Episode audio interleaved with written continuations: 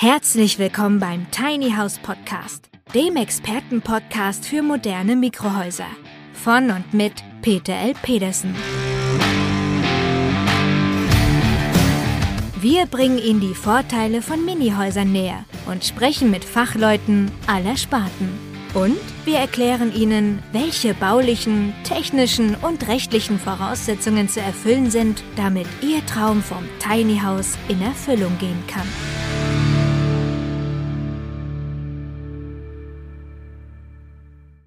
Moin, moin, verehrte Tiny House Fans. Hier nun die zweite Folge unseres Tiny House Podcasts.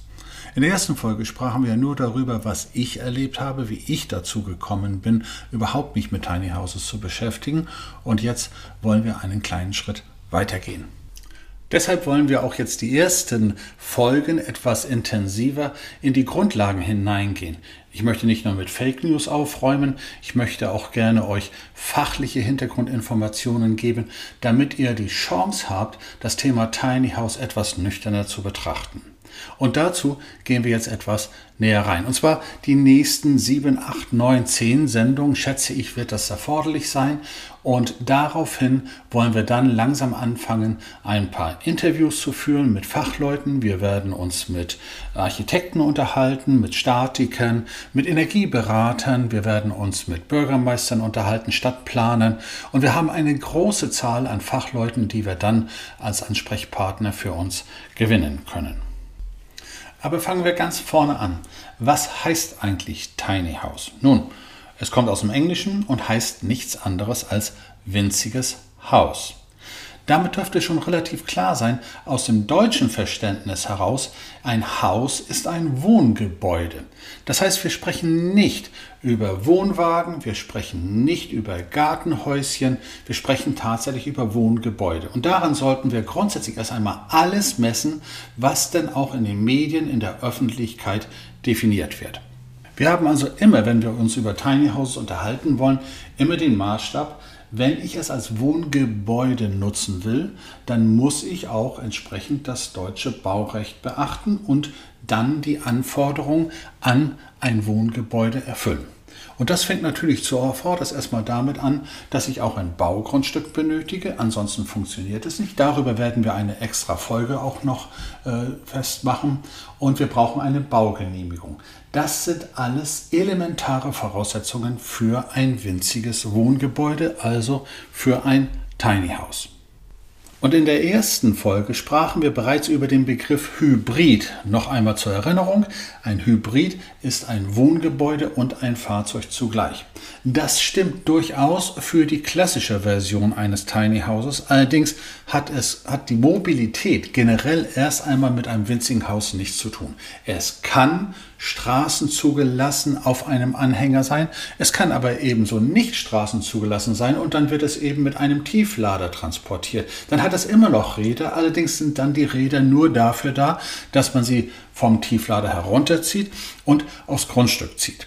Und es gibt natürlich auch Tiny Houses, die überhaupt nicht mobil sind oder gar keine Räder haben, die einfach nur irgendwo aufgestellt werden. Grundsätzlich gilt, das Baurecht, über das wir uns ja auch noch mal in nächster Zeit unterhalten müssen, interessiert sich überhaupt nicht dafür, ob ein Haus Räder, Schienen, Kufen oder sogar Flügel hat. Das ist völlig egal. Fakt ist, ich muss das Baurecht beachten und das sagt einfach, du musst es fest aufstellen, du musst es gegebenenfalls auf Fundamenten, zum Beispiel Punktfundamenten aufstellen und du musst es an die öffentliche Versorgung anschließen. Das nur so als Hinweis schon mal auf das, was wir die nächsten Wochen und Monate besprechen wollen. Also wir halten fest, ein winziges Haus ist ein Haus und muss nicht mobil sein. Die generelle Definition können wir jetzt noch weiterführen und sagen, gut, jetzt haben wir festgestellt, mobil, immobil, alles das kann ein Tiny House sein. Wie groß darf ein Tiny House sein? Nun unterscheiden sich die Geister. In den USA ist das durchaus eine völlig andere Definition als hierzulande. Dort hat man größere Häuser. Dort ist es nicht unüblich, dass ein, ein Familienhaus 200, 250 Quadratmeter groß ist, was für deutsche Verhältnisse ja viel zu hoch ist. Ich glaube, hier in Deutschland liegt es irgendwo so bei über 70 Quadratmeter, die wir so als Wohnraum im Durchschnitt haben. Das heißt, wir haben schon ganz andere Verhältnisse. Man hat dort auch ganz andere Pickups, mit denen man auch sehr viel stärkere, viel, viel größere äh, Anhänger ziehen kann, sodass auch da die Relation etwas anders ist. Also äh, in Deutschland gibt es eine interessante Definition gemäß Wikipedia, die ich durchaus für realistisch halte. Lasst uns einfach ein Tiny House definieren in einer Größe bis zu 50 Quadratmeter umbautem Wohnraum. Das heißt auch gleichzeitig vom Raumvolumen wenn die Landesbauordnung eine maximale Deckenhöhe von 230, 240, in Ausnahmen sogar 250 einfordern, dann sind wir bei einem Raumvolumen von maximal circa so um die 110, 120 Kubikmeter, die wir ansetzen können. Das ist ein Tiny House. Damit aber nicht genug, denn alles, was kleiner ist als 50 Quadratmeter, muss ja auch nicht zwingend ein Tiny House sein oder ein Wohngebäude sein. Wenn ihr die Medien verfolgt, egal ob jetzt soziale Medien, Printmedien oder auch Fernsehen oder auch Radio, äh, werdet ihr alles oder fast alles an Veröffentlichungen unter dem Begriff Tiny House erleben. Vor kurzem sind in Kiel zwei Container aufgestellt worden für obdachlose Frauen, sind natürlich Tiny Houses. Das ist natürlich Quatsch. Es hat damit nichts zu tun, weil diese Gebäude, die dort oder diese Container, die dort aufgestellt worden sind, nicht baurechtlich einem Haus entsprechen. Das Thema Ahrtal, äh, wo wir ja ein unwahrscheinlich schlimmes Erlebnis für die betroffenen Menschen dort erlebt haben und die krampfhaft auch jetzt äh, zur, in Richtung Winterzeit ein Dach über dem Kopf suchen, äh, haben die Möglichkeit bekommen über eine Fernsehlotterie, glaube ich, war das, auch sogenannte Tiny Houses zu bekommen. Auch das stimmt nicht, denn die Tiny Houses, die dort gemeint waren, sind eigentlich nur sogenannte Mobilheime. Und Mobilheime sind Wochenendhäuser, die nur auf speziellen Grundstücken, nämlich auf Campingplätzen und in Wochenendhaussiedlungen aufgestellt werden dürfen und nicht für das Wohnen, das dauerhafte Wohnen ausgelegt sind. Auch hier gleich eine kleine Besonderheit, weil es natürlich aktuell ist. Äh, ich sehe dort große, große Schwierigkeiten, wenn man dort Mobilheime, sogenannte Wochenendhäuschen aufstellt und die dann über Winter von einer Familie mit zwei, drei Kindern, also mit vier, fünf äh, Personen bewohnen lässt dann werden wir eine Schwierigkeit bekommen, die kommt vom Regen in die Traufe im wahrsten Sinne des Wortes, denn die werden so viel Wasser, so viel Kondenswasser produzieren, dass die Schimmelgefahr fast schon garantiert ist und das ist die Schwierigkeit. Solche Wochenendhäuschen sind nicht fürs dauerhafte Wohnen ausgelegt. Also bitte, bitte, nicht alles, was Tiny House genannt wird, ist auch Tiny House. Es ist nur ein Modebegriff und wir wollen das Ganze ein bisschen auf den Boden der Realitäten zurückführen. So, und dazu müssen wir erstmal die Gebäudeformen besprechen und dann wollen wir auf die einzelnen Begriffe, die alle so nett unter Tiny House subsumiert werden, dann erörtern. Also Gebäudeformen. Wir haben besprochen Wohngebäude. Das ist eigentlich die höchste Kategorie, die wir hier festhalten wollen. Darunter gibt es sogenannte Ferienhäuser. Ein regelmäßig ständig genutztes Ferienhaus wird baurechtlich genauso wie ein Wohngebäude definiert. Das heißt, ich brauche dafür genauso eine Baugenehmigung, ich brauche Anschlusspflicht an die öffentliche Versorgung und Entsorgung, also Strom, Wasser, Abwasser und muss eigentlich alles einhalten wie bei einem regulären Wohngebäude. Eine kleine Ausnahme gibt es, wenn wir es ein bisschen weiter runterschrauben, ein nicht regelmäßig genutztes Ferienhaus. Man sagt so in der Regel, so bei drei Monaten nennt man die Grenze. Hintergrund ist ganz einfach. Es gibt dann eben auch Ferienhäuser, die nur im Sommer genutzt werden. Hier geht es ganz deutlich auch um die energetische Frage. Nutze ich es ganzjährig? Nutze ich es auch im Winter? Habe ich die Heizung an? Und da spricht man dann beim Ferienhaus auch von den gleichen Bedingungen wie für ein Wohngebäude. Bei einem Ferienhaus, das nur unregelmäßig und selten genutzt wird, muss ich die energetischen Bedingungen, auf die wir in den nächsten Folgen noch eingehen werden, nicht erfüllen. Gehen wir eine Kategorie weiter runter. Das sind sogenannte Wochenendhäuschen. Und das hatten wir gerade eben schon gehabt. Das sind Siedlungen, die im wahrsten des Wortes für das Wochenende, für den Urlaub genutzt werden können. Und das entspricht dann durchaus auch schon der weiteren Kategorie, nämlich dem Campingplatz. Dafür gibt es in Deutschland eine Verordnung, die das sehr, sehr sauber regelt, die ich hier einfach nur einmal erwähnen möchte, damit ihr ein bisschen auch das Gefühl bekommt, was los ist. Das ist die sogenannte Baunutzungsverordnung. Danach wird grundsätzlich erst einmal geregelt, welche Flächen überhaupt äh, wie genutzt werden dürfen. Paragraph 3, Paragraph 4 sind reine Wohngebiete oder allgemeine Wohngebiete. Das sind dann Gebiete, in denen man wohnen darf. Es gibt Mischgebiete, es gibt Gewerbegebiete, es gibt Industriegebiete und es gibt gemäß Paragraph 10, das sollte uns hier besonders interessieren, sogenannte Sondergebiete, die der Erholung dienen. Dazu zählen maßgeblich Campingplätze und Wochenendhaussiedlungen.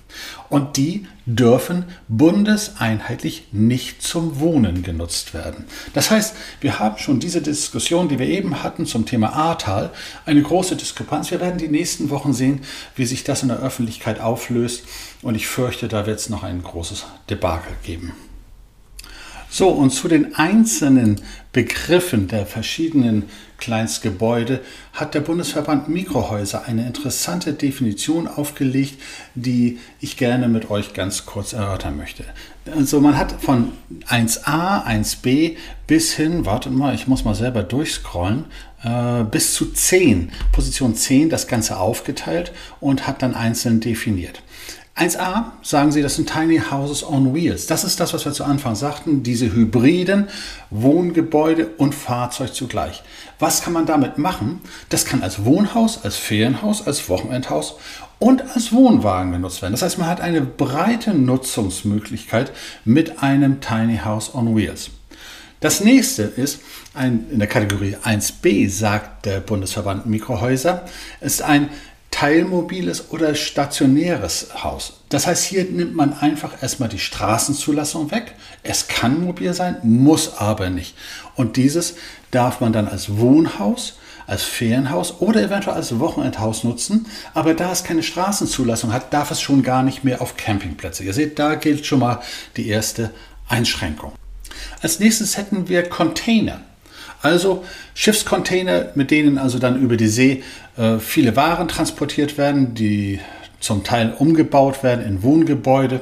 Auch das kann unter gewissen Voraussetzungen, wenn alle baurechtlichen und auch energetischen Bedingungen erfüllt werden, als Wohngebäude genutzt werden. Als Beispiel in der Hansestadt Rostock, oben an der Warnow, ist ein ganzes Hotel damit gebaut worden, ich glaube fünf, sechs Stockwerke hoch, direkt mit Blick auf die Warnow, ganz toll gemacht. Das ist durchaus machbar, das ist eine ganz besondere Geschichte. Als Einzelstücke seltener, aber durchaus, wenn die technischen Voraussetzungen erfüllt werden, kann es auch als Wohnhaus genutzt werden, als Ferienhaus und durchaus natürlich auch als Wochenendhäuschen, wo die Bedingungen nicht so scharf sind. Ja, und als nächstes haben wir dann Bauwagen oder Schäferwagen. Die sind auch mobil, teilmobil, werden in der Regel mit einem LKW gezogen oder mit einem Trecker, zumindest in den Nachbarort. Das ist noch möglich. Und die werden in aller Regel nur als selten genutzte Ferienhäuser oder als Wochenendhäuschen oder vielleicht auch nur im Garten als Dekoration, als Gartenhäuschen genutzt. Das Problem bei Bauwagen und Schäferwagen ist, wie der Name es schon sagt, die sind dafür ausgelegt, dass es als Pausenraum äh, während der Bauphase zum Beispiel genutzt wird, aber nicht als Wohngebäude. Knackpunkt ist hier, wie bei vielen, vielen Dingen übrigens, äh, immer die energetische Frage. Werden die baurechtlichen Bedingungen erfüllt? Ist es möglich, diese an Strom, Wasser, Abwasser anzuschließen? Ja oder nein? Ich selbst kenne nur einen einzigen Bauwagen, der tatsächlich offiziell als Wohngebäude genehmigt worden ist und als Wohnhaus dann auch genutzt wird. Alle anderen sind meistens nur, ja, einfach schwarz hinter der Scheune oder irgendwo so nebenbei aufgestellt worden, aber nicht als offizielle Wohnhäuser genutzt, ja, vielleicht genutzt, aber nicht unbedingt legal eingesetzt. Ja, und die einfachste Form, die wir schnell mal vorgreifen wollen, sind Gartenhäuser. Gartenhäuser sind einfach nur kleine Gartenhäuser. Sie haben in der Regel keine Heizung, sie haben in der Regel keinen Schlafraum und sie haben auch keine Toilette und damit sind es keine Wohnhäuser. Man kann sie vielleicht für die Pause nutzen, als Abstellraum und so weiter, aber auch das sollte man bitte als Gartenhaus definieren und nicht unbedingt sagen, dass es ein Tiny House ist. Das ist einfach nicht korrekt. Eine besondere Form sind die Hausboote oder Floating Homes. Auch da höre ich regelmäßig, ja, ich könnte mir vorstellen, irgendwo auf dem Wasser zu wohnen. Also unabhängig davon, dass es energetisch ein Riesenproblem ist im Winter, also den zugefrorenen See auch mit zu heizen, ist es in Deutschland fast unmöglich. Selbst in einem Land wie den Niederlanden gibt es nur kleinste Ausnahmen. Es gibt zum Beispiel eine kleine äh, Siedlung. Ich glaube, es sind 20 Hausboote in Amsterdam, die dort eine kleine Siedlung darstellen. Das sind Ausnahmen. Selbst in einer großen Stadt wie Hamburg, die wahnsinnig viele Fläche hat, gibt es nur ganz, ganz wenige Stellen, wo es wirklich möglich ist, legal zu wohnen. Also die Träumerei, im Hausboot zu leben, gilt für deutsche Verhältnisse als nicht existent. Träumt bitte nicht. Und selbst wenn ihr das meint, machen zu müssen, es ist nicht die günstige Lösung, es ist eine der teuersten Lösungen, denn ihr müsst also ein, ein Hausboot bauen, das auch Sommer wie Winter auf dem Wasser hält. Das ist eine Herausforderung. Also, Wochenendhaus gerne, urlaubsmäßig ja, aber bitte Wohngebäude, das funktioniert nicht. Und dann haben wir noch diesen netten Begriff Mobilheim. Das klingt immer so nett und positiv, aber letztendlich ist das nur ein Verkäuferbegriff für ein einfach strukturiertes Wochenendhaus, das nur für die äh, Urlaubsphase, für die Campingphase geeignet ist. Es hat dünne Wände, es ist nicht baugenehmigungsfähig, es ist umwelttechnisch nicht äh, wie ein Wohnhaus anzusehen und es hat einfach nichts mit einem Wohngebäude zu tun. Ich bin natürlich auch nicht auf dem Baum aufgewachsen und weiß auch, dass viele Menschen in Mobilheimen trotzdem dauerhaft leben. Was mich natürlich dann auch stört, ist, wenn dann Hersteller von Mobilheimen den Leuten etwas erzählen, du kannst im Mobilheim wohnen. Das ist real eine Vortäuschung falscher Tatsachen und das ist Verkaufstrickserei. Das muss man ganz knallhart so sagen. Also, Mobilheime bitte von der Nutzung her völlig in Ordnung als Wochenendhäuschen, als Wohngebäude, nicht diskutierbar, nicht akzeptabel. Eine Form, die sicherlich auch spannend ist, sind sogenannte Modulhäuser, Modulbauten. Das sind Teile, wo man sagt, ich versuche mit einzelnen Modulen mich langsam aber sicher zu erweitern. Eigentlich ist es genau das Gegenteil von einem Tiny House. Wenn ich beim, beim Tiny House mich reduzieren möchte, ist eigentlich ein Modulhaus dazu da, die Größe des Gebäudes anzupassen an die wachsende Familie. Habe ich eventuell dann noch vor, Kinder zu bekommen, benötige ich vielleicht noch ein, zwei Zimmer dazu, dann sind Modulbauten hervorragend geeignet.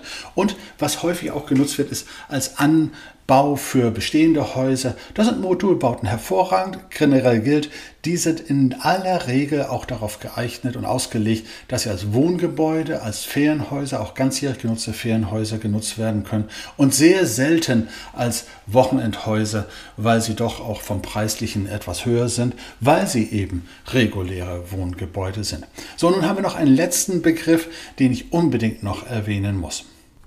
Ja, und das sind die sogenannten Chalets.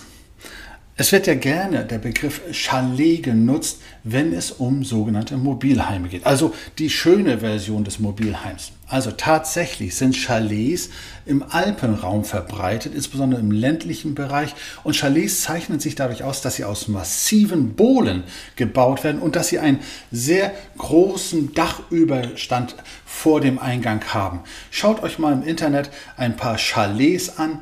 Das sind echte Chalets. Wenn ich Mobilheime als Chalet bezeichne, das sind eben Verkäufertricks, auf die man da nicht hereinfallen sollte. Wenn Sie das mit einem äh, Süddeutschen, mit einem Schweizer, mit einem Österreicher besprechen, Sie haben ein Mobilheim, das ist ein Chalet, der kommt aus dem Lachen nicht mehr raus. Lasst das bitte und lasst die Kirche bitte im Dorf. So, und damit hätten wir schon mal die erste Sortierung rund um Tiny Houses Sinn oder Unsinn, was Definitionen angeht, erledigt. Und ihr merkt schon, wir haben schon wieder fast 20 Minuten hinter uns gebracht und sind erst bei den elementarsten Grundlagen. Und dann merkt ihr sicherlich, wir haben noch viel, viel, viel zu besprechen und das wird ausdrücklich gut. Und ich freue mich auf eure Feedbacks, auf eure Fragen, damit ich die auch hier mit einbauen kann. Also legt los. Schickt es mir rüber, was euch interessiert und wir bearbeiten das dann in einer der nächsten Folgen. Bis zum nächsten Mal, euer Peter Petersen. Der Tiny House Podcast ist eine Produktion der Rolling Tiny House GmbH, My Rolling Home. Wir sind der führende Anbieter von energieeffizienten und baugenehmigungsfähigen Tiny Houses. Wenn Sie mehr zu den Tiny Houses wissen möchten oder in einem Mini-Haus einmal Probe wohnen wollen, dann kontaktieren Sie uns auf unserer Website unter www.rolling-tiny-house.de.